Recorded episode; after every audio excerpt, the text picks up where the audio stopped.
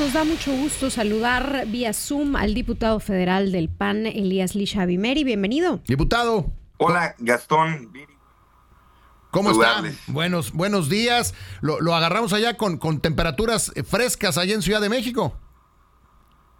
Pues al ratito ya vamos a estar en Mérida, pero hoy sí, sí despertamos abajo de los 8 grados. Bueno, eso es bueno. está sabroso, está sabroso. Eh, eh, oiga, diputado, queremos platicar con usted. Pasamos ya, ya están todos los registros, las campañas se acercan y queremos preguntarle y platicar un poco de ve las campañas. Hay campañas que son de propuestas, hay campañas que son de contrastes, hay campañas que son muy duras entre ellas. ¿Cómo ve las campañas que inician a la gobernatura el primero de marzo y a lo demás a finales de marzo?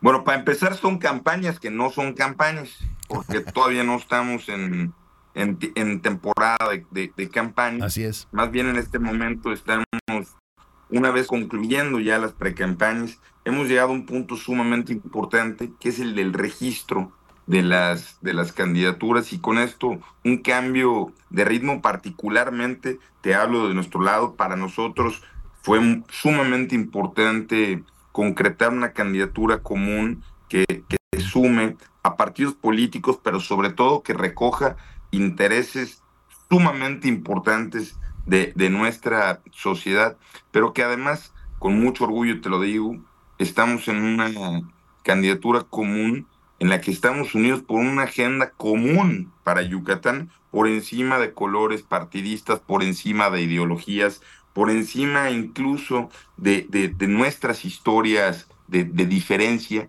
entendiendo el momento en el que se vive. Y mira, yo quiero destacar que los presidentes de los partidos han hecho suyo el llamado que ha hecho nuestro candidato Renan Barrera a poner precisamente estos, eh, estos motivos por encima, por eso tan simbólica la bandera de Yucatán desde el registro de, de, de Renan por eso tan simbólico que tenemos diferencias, por supuesto, pero que en nuestra agenda que se está construyendo van a encontrar siempre por encima, privilegiar la seguridad, defender las decisiones que tomamos las y los yucatecos, y lo digo con mucha claridad, del centralismo que busca imponerse en muchísimos estados y que no permite que los estados tomen sus propias decisiones y su propio destino.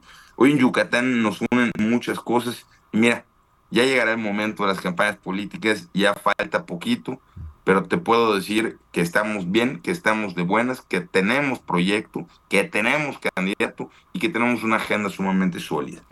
A mí me da mucha curiosidad saber cómo, cómo se dan esas juntas, cuando tienen ideas encontradas, cuando estamos hablando de colores diferentes y tiene que haber un punto de unión en el que, como decía, no, no son las banderas de los partidos, sino la bandera de Yucatán la que hemos estado viendo. Pero ¿cómo se dan esas juntas en donde hay diferentes ideas, colores e intereses, desde luego? Pues mira, te puedo decir que para empezar con mucho respeto, para empezar, yo tuve la, la, encomienda en, desde hace algunas semanas, como recordarán, cuando inició la construcción de todo este proceso, de ser el coordinador de las relaciones interinstitucionales eh, y arrancar, digamos, con, con, estas, con estas mesas. Mira, te puedo decir con, con mucha franqueza que lo bueno es que como no, se trata de improvisaciones, sino eh, los presidentes, por ejemplo, los partidos tienen claridad en, su historia, tienen claridad en, en, sus postulados, tienen claridad en sus propuestas. Es muy sencillo, pero es más sencillo, te puedo decir, cuando hay un líder con, con una visión clara.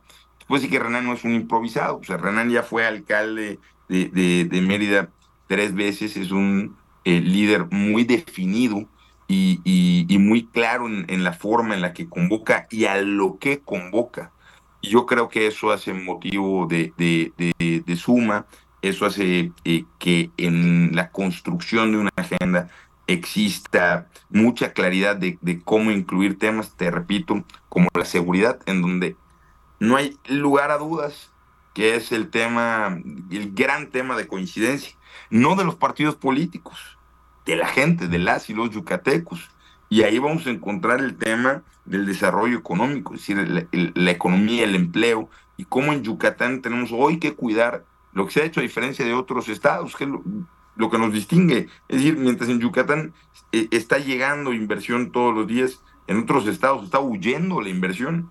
Mira, yo no sé si ustedes lo saben, pero Yucatán, por ejemplo, eh, es el estado que no está en frontera, que más está aprovechando el nearshoring en todo el país. Y es el tercer o cuarto lugar de todo el país comparándose con los que tienen frontera. Entonces, lo que está sucediendo en Yucatán en materia de empleo es extraordinario y tenemos que, apuntalarlo, tenemos que llevarlo al siguiente nivel, tenemos que hacer que las y los jóvenes tengan oportunidades para tener el desarrollo de sus talentos en el Estado. Y les voy a tocar dos temas de amplísima coincidencia, por ejemplo, y, lo van a estar viendo seguramente en las propuestas de campaña. Tenemos que seguir ampliando la red hospitalaria. Bien, lo hemos vivido en, este, en estos años se están abandonando los hospitales federales y Yucatán tiene que tener respuesta efectiva a la atención que se le da a la gente. Y tenemos por otro lado el sistema de, movilidad, el transporte público, que está teniendo una modernización sumamente importante.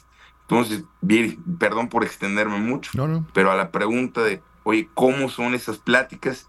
Te puedo decir, son pláticas en las que encontramos motivos que nos alegran para construir una agenda positiva para Yucatán y en los que están todos estos temas, seguridad, economía, empleo, salud, transporte, el futuro de nuestros de, de nuestras y nuestros jóvenes, educación, teniendo tantas coincidencias, a veces el problema es, oye, ¿Y quién empieza a redactar las propuestas? Estamos platicando con Elías Lisha, diputado federal por el Partido Acción Nacional. Oiga, diputado, eh, ¿qué complejo debe de ser el poderse comunicar cuando en una sociedad que afortunadamente, y hemos trabajado todos para eso, no tenemos inseguridad, no percibimos el tema de la inseguridad con la magnitud que deberíamos eh, entenderlo? Y no sé si sea muy complicado a la hora de tratar de transmitir la urgencia. Decía incluso el otro día que estuvimos platicando aquí con el candidato Renan Barrera, ¿no? Que decía la urgencia de proteger a Yucatán. Ahí es donde se puede llegar a complicar en una sociedad que no lo sufre, ¿no?